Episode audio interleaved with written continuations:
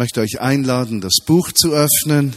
Wer jeweils kein Buch hat, ich wäre froh, wenn irgendjemand, der dort hinten sitzt, dort hat es viele Bücher, wenn du dein Buch nicht mitgenommen hast.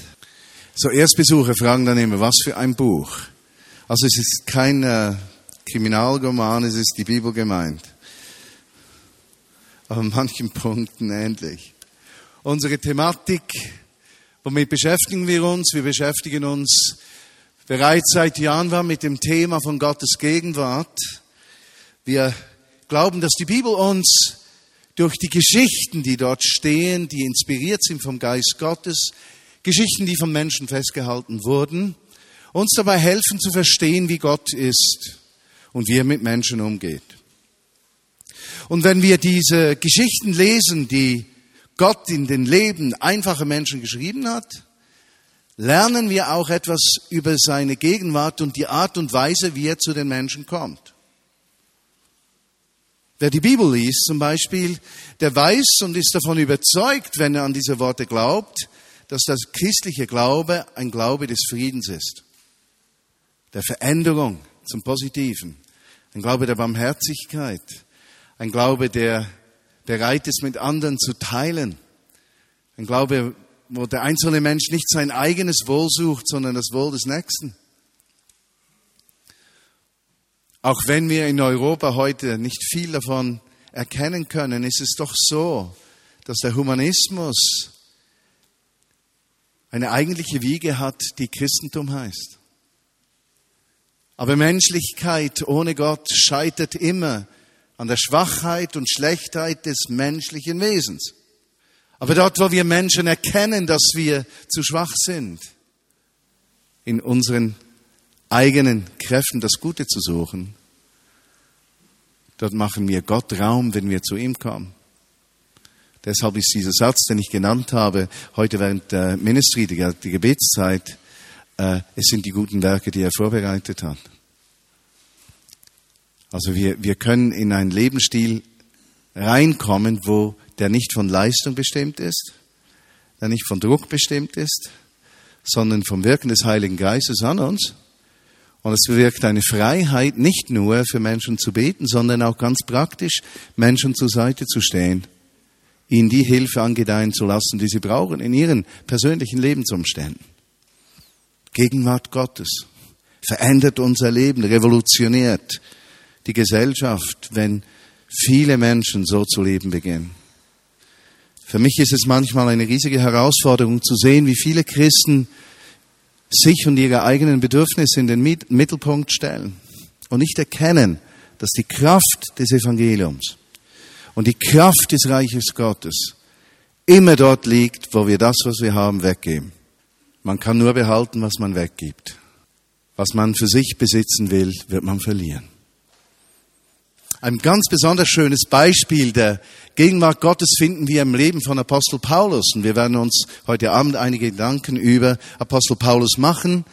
Äh, wir hier im Gottesdienst und auch die Menschen, die auf Podcast zuhören, im Sonntagszettel ist die Predigt Vorbereitung. Ich bin ja oft und viel in Deutschland und ihr glaubt gar nicht, wie viele Menschen das die Predigten am Sonntag hier von der Vinia Bern hören und zwar in ganz Deutschland. Gestern war ich in, in Württemberg und eine Frau kam auf mich zu und hat gesagt, wie in Zeiten großer Herausforderungen diese Podcasts für sie einfach so ein Hoffnungsträger gewesen sind. Und ich freue mich für alle, die am Podcast zuhören. Leben von Paulus. Ich möchte vorwegnehmen, um was es ungefähr geht. Es geht darum, dass wir durch das Beispiel von Paulus folgende Dinge erfassen können. Dass Gott auch dann gegenwärtig ist, wenn etwas geschieht, was unserem Denken und unserer Erfahrung und unserer persönlichen Überzeugung 100% entgegenspricht.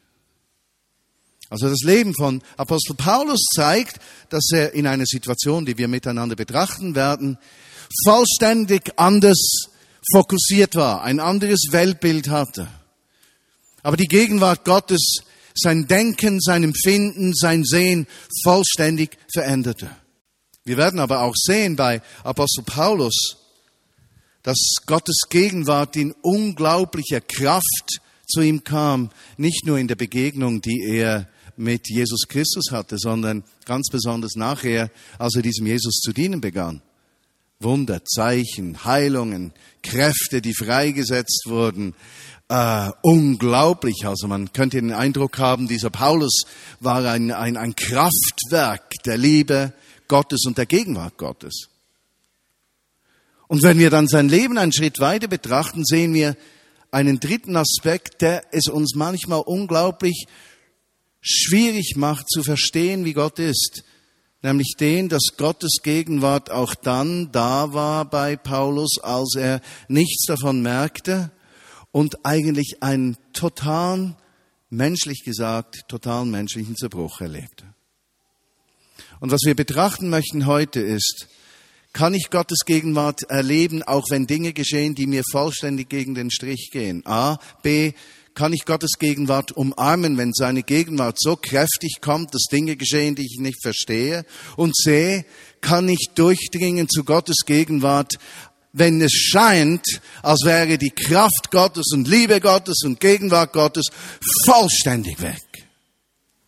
Und gibt es eine Möglichkeit, in den Herausforderungen, die wir häufig haben, als Menschen, die mit Jesus leben, in den größten Schwierigkeiten nicht aufzugeben, in diese Gegenwart Gottes reinzukommen. Der Grund, weshalb ich diesen Punkt drin habe, ist, dass es mir auffällt, wie viele Christen ihre Bereitschaft, die Nähe Gottes zu suchen, abhängig machen von ihrem persönlichen Wohlergehen. Also wir haben oft wirklich den Eindruck, dass Gottes Nähe nur dann da ist, wenn es uns gut geht.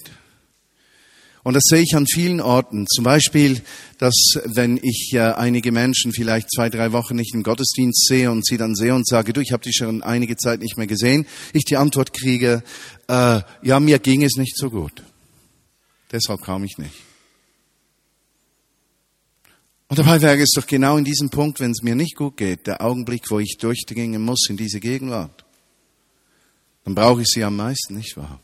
Begegne auch Menschen, die sind enttäuscht von Gott, weil nicht das geschieht, was sie sich wünschen. Und sie lernen dann in dieser Krise drin des eigenen Wunsches und des Ausbleibens der Antwort Gottes nicht, dass auch wenn Gott nicht antwortet, wir in seine Gegenwart eindringen, so muss man das sagen, eindringen können. Doch lasst uns die Geschichte etwas genauer miteinander betrachten. Das ist also Paulus, ein gebildeter Mann, römischer Bürger, Theologie studiert, kommt aus einer vornehmen Familie, äh, hat eine gewisse Bedeutung im jüdischen Volk, weil er auch einer sehr prominenten Gruppe angehört, die das religiöse Leben der damaligen Zeit ziemlich stark bestimmt. Und er beobachtet, wie immer wieder Menschen kommen, zur damaligen Zeit, als die Not in Israel so groß war, die sich als Messias bezeichneten. Und Apostel Paulus wusste von seiner Schriftkenntnis der Torah, der jüdischen Bücher, die Gottes Gegenwart verkörperten, von den weiteren Büchern, die wir Altes Testament nennen, Tenach, da wusste er besonders von prophetischen Büchern her, dass Gott seinem Volk einen Heiler, einen Befreier, einen König zugesagt hatte, der kommen würde, um das ganze Volk von jeder Last zu befreien. Paulus war also überzeugt, dass dieser Mann, dieser Mensch, dieser Messias kommen würde. Er hatte aber erlebt, wie in dieser unruhigen Zeit, in der Jesus und auch er lebten, viele Menschen von sich behaupteten, sie seien der Messias. Und wie diese Hoffnungen, die einige wenige Menschen in diese Messias gesetzt hatten, sich nicht erfüllten. Und als er dann hörte von diesem einen, Jesus von Nazareth, da war er etwas beunruhigt, beunruhigt von der Tatsache, dass sich dieser, wie er empfand, selbsternannte Messias von den anderen fundamental unterschied. An zwei, drei Orten. Erstens an seinem charismatischen Wesen und an der Kraft, die wirksam war. Dass da Wunder geschehen waren, Kranke geheilt wurden, Lahme gehen konnten, Blinde wieder sehen konnten, das war ihm nicht verborgen geblieben. Aber er machte sich große Sorgen um sein Volk, der Paulus. Denn dieser Messias war ein anderer Mann als der, der Jesus war.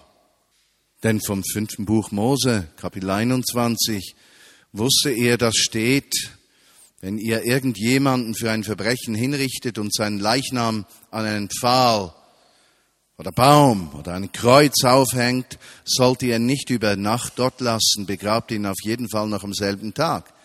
Und hört zu, denn wer so aufgehängt wurde, ist von Gott verflucht. Wenn ihr seinen Leichnam nicht am selben Tag begrabt, verunreinigt ihr das Land, das der Herr, euer Gott, euch schenkt. Also für Paulus war klar, die Tatsache, dass dieser gekreuzigt worden war, bedeutet, dass er von Gott verflucht ist. Und einer, der von Gott verflucht ist, kann nicht der verheißene Messias sein. ein weiteres Problem. Sein Problem war, dass diese Sekte dieser messianischen Juden, wollen wir mal sagen, nicht sich beschränkt auf 50, 60 oder 70 oder 100 Menschen, sondern dass es Tausende wurden. Und dass ihr Einfluss wuchs. Und dass sie Unruhe brachten. Dass viele, auch ernsthafte, gläubige Juden, die ihr Judentum praktizierten unter der Anleitung der Pharisäer, sich plötzlich diesem Yeshua HaMashiach, dem Jesus, dem Messias zuwandten.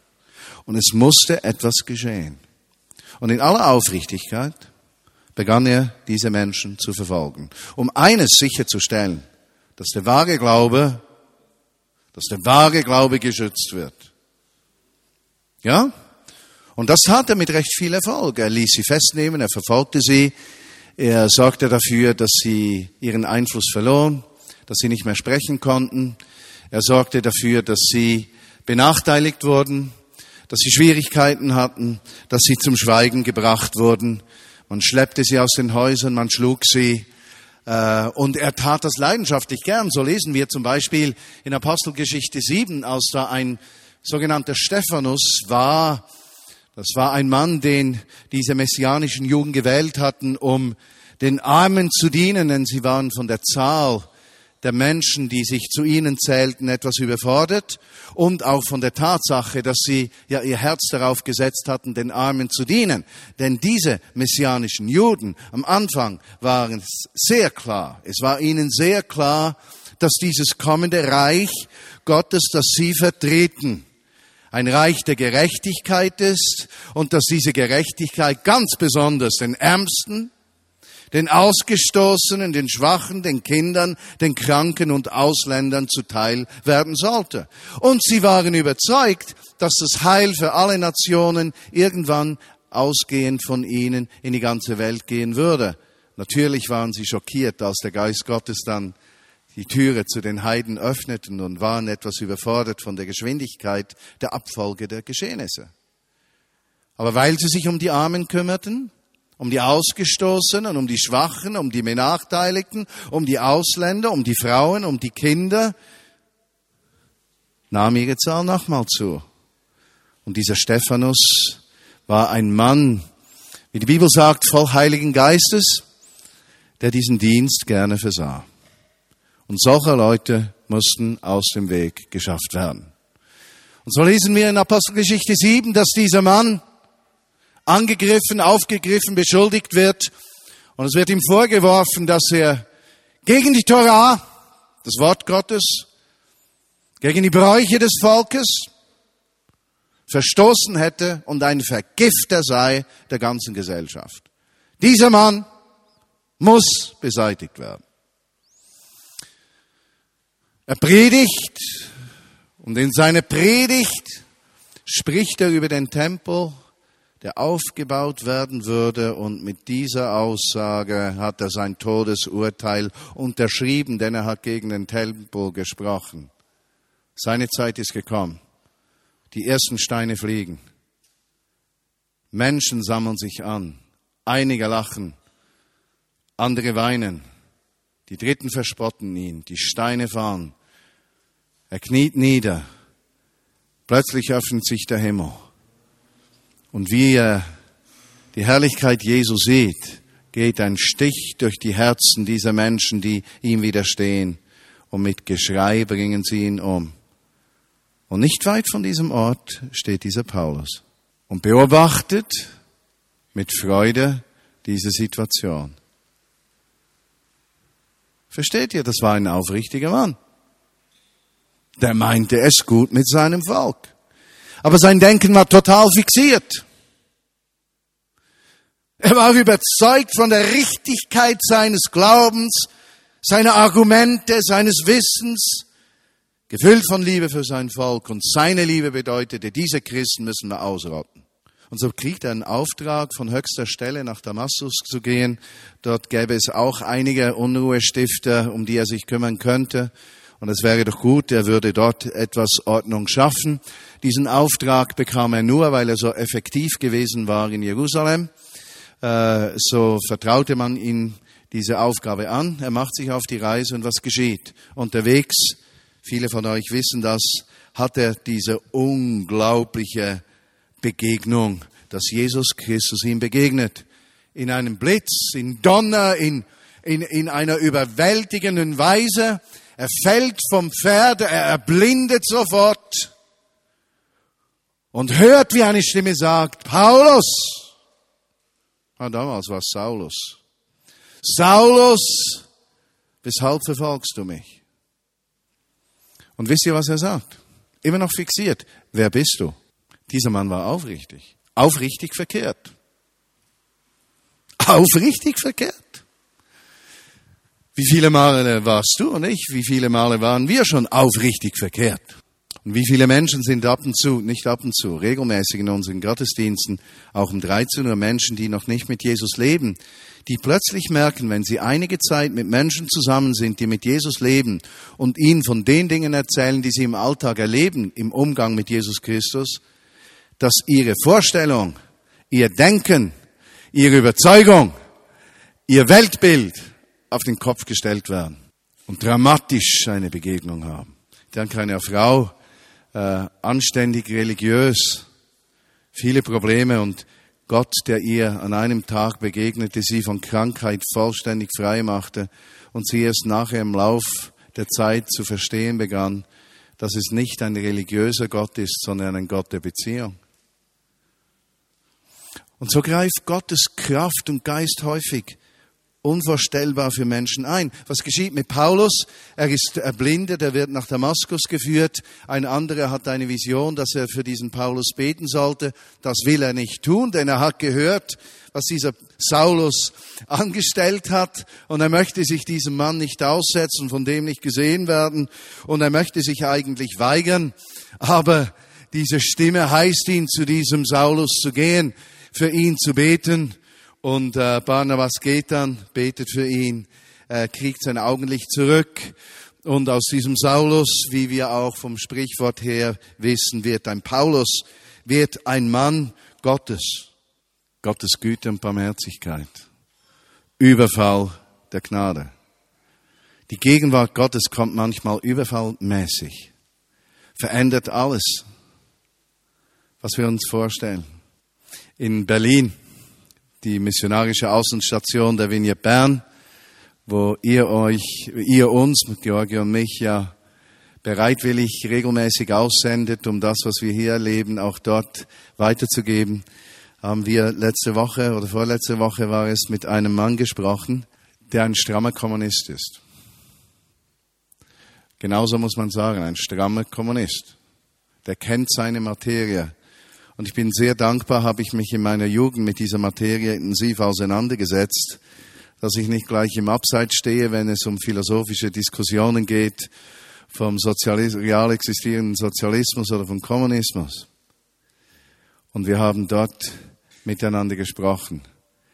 Und ich habe gemerkt, dieser Mann ist so aufrichtig überzeugt von seinem Kommunismus, aufrichtig, von Gerechtigkeit. Er hat gesagt, es war nicht nur ein Recht auf Arbeit, ein Pflicht auf Arbeit, hat mir erklärt, weshalb der Sozialismus, Sozialismus der DDR eigentlich die viel bessere Gesellschaftsform war als die des Kapitalismus und hat an vielen Punkten absolut nicht Unrecht, ja? Um das auch gesagt zu haben. Aber da kommt so viel Aufrichtigkeit und dann habe ich das Gespräch Schritt für Schritt auf Jesus gelenkt und ich habe vor allem gesagt, weißt du, äh, viele Anliegen, die der Sozialismus aufgenommen hat, sind eigentlich recht kompatibel mit der Bibel. Sie haben ihren Ursprung in der Gerechtigkeit, von der die Bibel spricht. Der Hauptunterschied ist der, der Sozialismus geht davon aus, dass der Mensch ohne Gott diese Gerechtigkeit selbst herstellen kann. Und dort liegt der größte Unterschied. Der Sozialismus geht davon aus, dass der Mensch in seinem ursprünglichen Wesen gut ist. Dort liegt das Missverständnis. Und ich habe gesagt, die Schönheit des christlichen Glaubens ist, dass Gerechtigkeit durch Freiwilligkeit geschieht, weil Gott in seiner Liebe einzelne Menschen berührt, um anderen Menschen ein Segen zu sein. Wir haben lange gesprochen. Am Schluss habe ich ihn gefragt, Georg, er war ganz erstaunt, äh, Könntest du dir vorstellen, dass wir in deinem Haus einen Bibelgesprächskreis machen? So ein Alpha-Kurs. Ich habe nicht Alpha-Kurs gesagt, er weiß ja nicht, was das ist. Ich habe gesagt, das dauert so zehn Abende, zwölf, und dann jeder bringt was zu essen mit, und dann gibt's einen Beitrag von 20 Minuten, und dann diskutieren wir über diese Dinge und können dann seine Freunde einladen und, und, und. Und wisst ihr, was er gesagt hat? Doch, doch, ja, ja, gern, gern. Ich habe dann gesagt, sprich, sprich noch mit deiner Frau, äh, ob sie das auch will. Und in diesem Mann ist mir ein solcher Saulus am Begegnen. Ein aufrichtiger Mann, der an das Falsche, an die falschen Bilder glaubt. Und das löst in mir unglaublich viel Erwartung und Glaube, dass er ein Kandidat ist für diesen Überfall Gottes und seiner Liebe. Ja? Das zweite Bild. Paulus erlebte Gott bevollmächtigen. Er lebte, wie Gott ihn bevollmächtigte. Im Galaterbrief schreibt er zum Beispiel Kapitel 3, Verse 1 bis 5. Warum wollt ihr Christen in Galatien das denn nicht endlich begreifen? Wer konnte euch bloß so durcheinander bringen? Habe ich euch das Sterben Jesu Christi am Kreuz nicht so geschildert, als hättet ihr es mit euren eigenen Augen gesehen? Beantwortet mir nur noch diese eine Frage. Wodurch habt ihr den Geist Gottes empfangen, indem ihr die Forderungen des Gesetzes erfüllt habt oder weil ihr die Botschaft des Glaubens gehört und angenommen habt? Wie könnt ihr nur so blind sein? Wollt ihr jetzt eigentlich in eigener Kraft zu Ende führen, was Gottes Geist in euch begonnen hat? Ihr habt doch so Großes mit Gott erfahren. Soll das wirklich alles vergeblich gewesen sein? Das kann ich einfach nicht glauben. Ich frage euch darum noch einmal. Warum schenkt Gott euch seinen Geist und lässt Wunder bei euch geschehen? Weil ihr das Gesetz erfüllt? Oder weil ihr von Christus gehört habt und an ihm glaubt. Spürt etwas von dieser Kraft, die da ausgeht. Da war Kraft Gottes in seinem Dienst. Energie, Überzeugung. Er wusste, dass diese Kraft des Heiligen Geistes, die ihn berührt hatte, dort auf dem Weg nach Damaskus, die gleiche Kraft ist, die jetzt durch ihn fließt, wenn er mit Menschen zu tun hat. Und als Paulus ihnen die Hände auflegte, empfingen sie den Heiligen Geist. Sie beteten in anderen Sprachen und redeten, was Gott ihnen eingab. Und er sah spektakuläre Zeichen und Wunder. So heißt es in Apostelgeschichte 19, 11 und 12. Gott ließ durch Paulus erstaunliche Wunder geschehen. Die Leute legten sogar Tücher, mit denen Paulus sich den Schweiß abgewischt hatte, und Kleidungsstücke von ihm auf die Kranken Dadurch wurden sie gesund und böse Mächte und Kräfte verließen sie. Ist das nicht gewaltig? Nun überlegt euch mal, wie Paulus empfinden musste. Da war Energie, da war Kraft. Ich war einige Tage in Württemberg, äh, auf der Ober Oberalp, in äh, Zeltstadt. Da waren 2200 Schwaben. Ich habe noch nie so viele Schwaben im Haufen gesehen. Aber es sind ganz liebe Leute. Und äh, seit Donnerstag war ich da. Und ich hatte die Gruppe vorher nicht gekannt und sie haben mich auch nicht sehr gut gekannt. Einige der Leiter haben mich gekannt. Und ich kam dahin und ich äh, hatte mich nicht vorbereitet mit einem Vortrag oder so, weil ich die Menschen nicht kannte. Und wenn ich jemanden nicht kenne, dann kann ich nicht mit einem vorbereiteten Konzept hin. Da muss ich mal hin und hören und spüren und merken, was da ablaufen soll. Ich muss euch sagen, ich habe in den letzten Jahren die Kraft Gottes nie mehr so erlebt wie in den letzten drei Tagen. Wir sind hingestanden, ich habe den Heiligen Geist eingeladen, die haben kein Konzept gehabt, was dann genau geschieht. Und dann, dann war einfach der Himmel los. War einfach der Himmel los.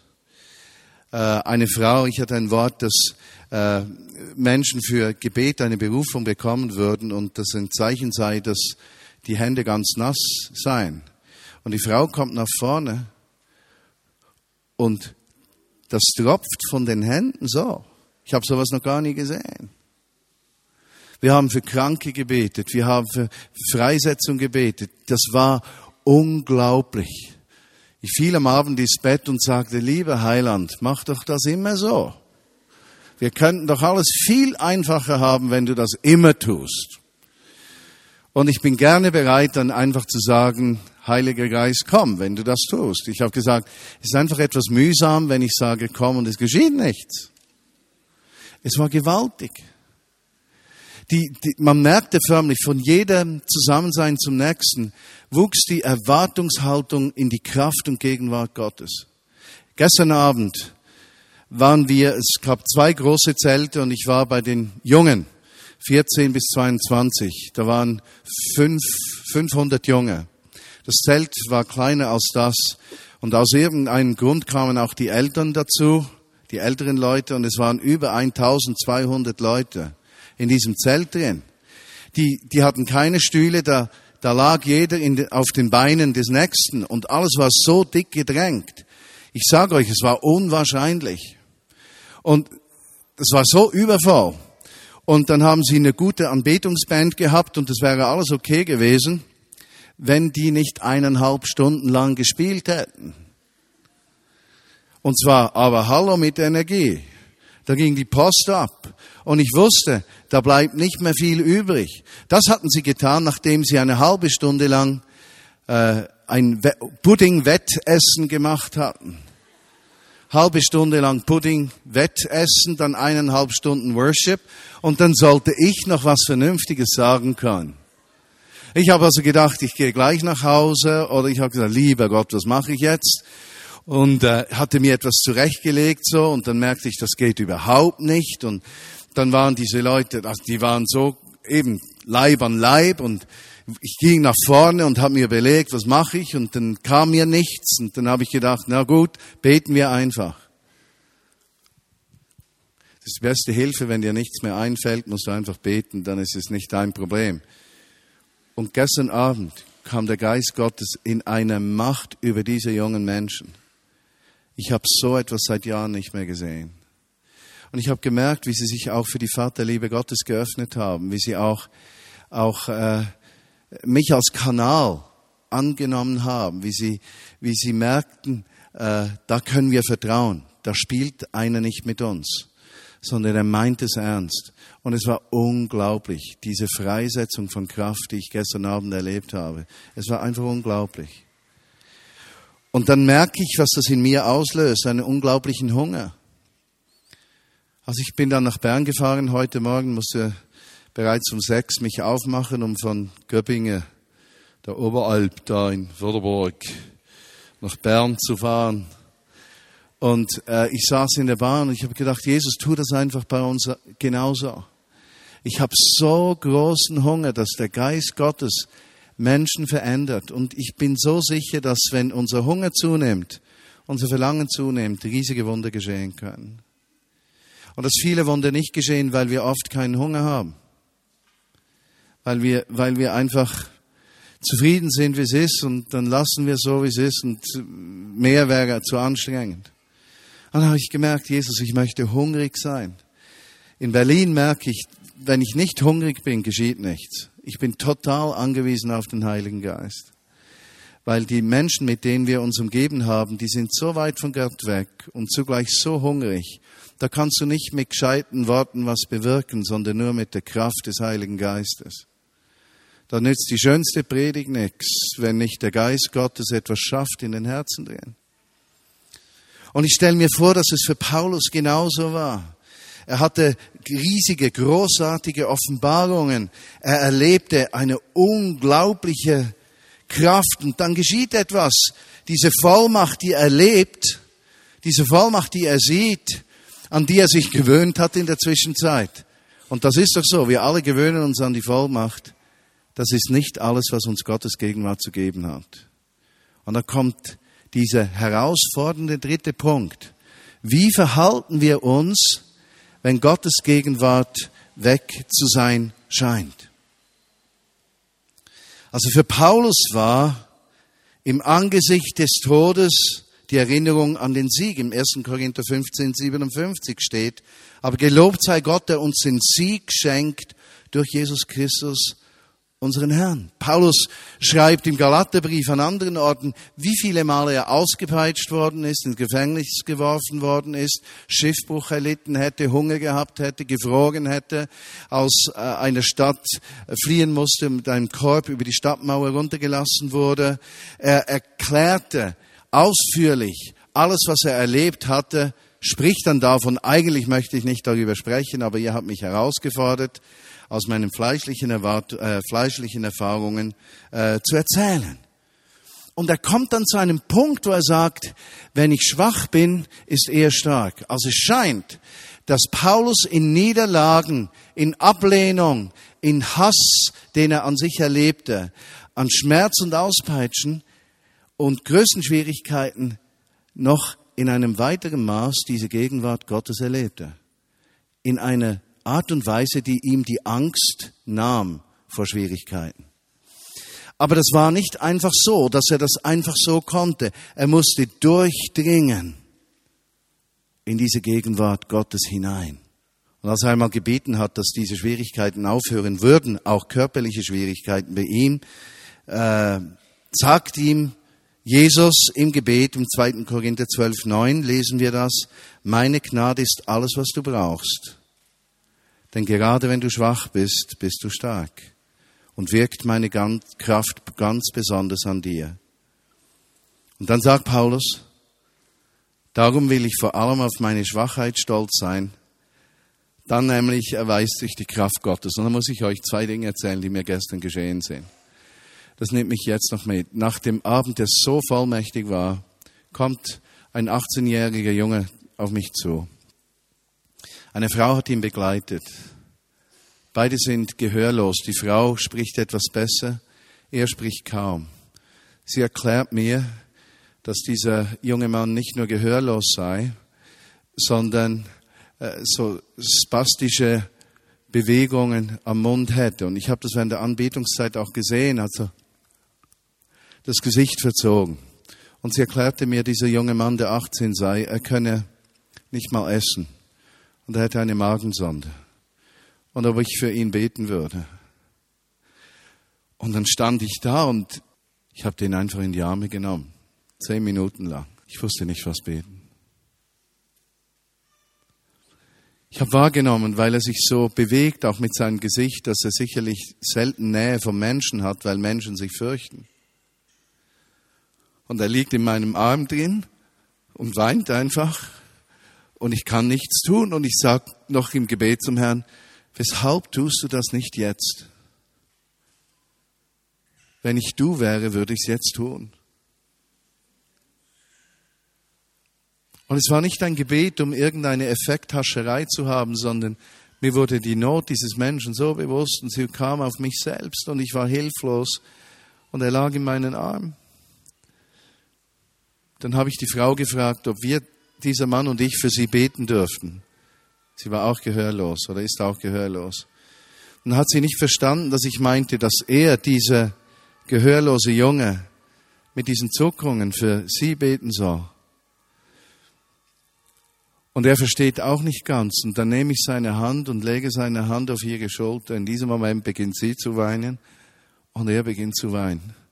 Und ich merke, dass dieser hilflose 18-Jährige plötzlich zu einem Kanal der Liebe Gottes wird, in seiner absoluten Hilflosigkeit, Herrlichkeit und Not. Nachdem dieses Gebet vorbei war, kommt eine Frau auf mich zu. Sie ist Ärztin, verheiratet mit einem Arzt, erwartet im September ihr erstes Kind. Das Kind hat kein Großhirn und kein Kleinhirn, nur ein Stammhirn. Ihre Eltern haben ihr geraten, sie soll das Kind doch abtreiben. Unter Tränen sagt sie mir, aber es ist doch unser Kind. Ich kann das doch nicht abtreiben. Dieses Kind hat kleine Überlebenschancen nach der Geburt. Man weiß nicht genau, wie das mit der Atmung ist, scheinbar. Und es hat eigentlich null Chancen, normal zu sein und hat wenig bis keine Chancen, überhaupt einige Jahre zu überleben. Und ich habe diese Frau in meinen Armen und ihren Mann. Das sind beides Ärzte, die wissen um den Zustand. Und ich sage, Jesus, was muss ich tun? Was muss ich tun, damit du es tun kannst? Und ich habe gemerkt, da war nur Hilflosigkeit. Und am gestrigen Abend begegnete mir die Gegenwart Gottes auf zwei Arten.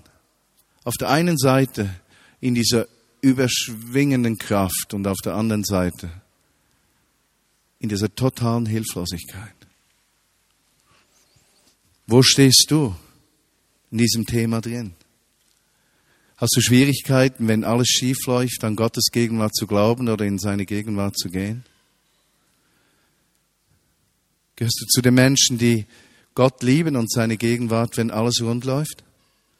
Oder gehörst du zu den Menschen, die nichts unterlassen, auch in größter Not zu Gott zu gehen, nicht mit Vorwürfen, sondern ihn und seinen Trost zu suchen?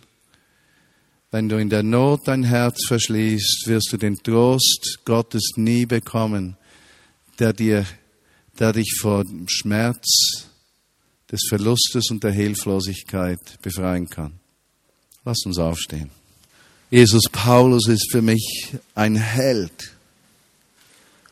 Wo mich bewegt so, diese, bewegen diese drei Punkte so, wie du ihm seine fehlerhaften Überzeugungen nicht vorgeworfen hast, sondern ihn überfallen hast mit Gnade. Ich möchte dir sagen, Jesus, dort, wo ich falsch denke und falsche Überzeugungen habe, überfalle mich. Überfalle mich. Überfalle mich mit deinem Geist. Schenke mir dort, wo ich nach Damaskus gehe, um dein Volk zu verfolgen, eine Begegnung mit deiner Kraft. Schenke mir einen neuen Hunger für das Wirken deines Geistes und ein Zutrauen, dass wenn ich dich einlade, dass du kommst.